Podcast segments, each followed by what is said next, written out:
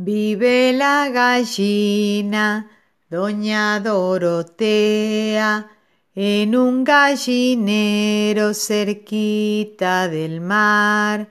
Todos los pollitos son los marineros y el señor don Gallo es el capitán. Todas las mañanas la mamá gallina prepara su caña para ir a pescar. Todos los pollitos son los marineros y el señor don Gallo es el capitán.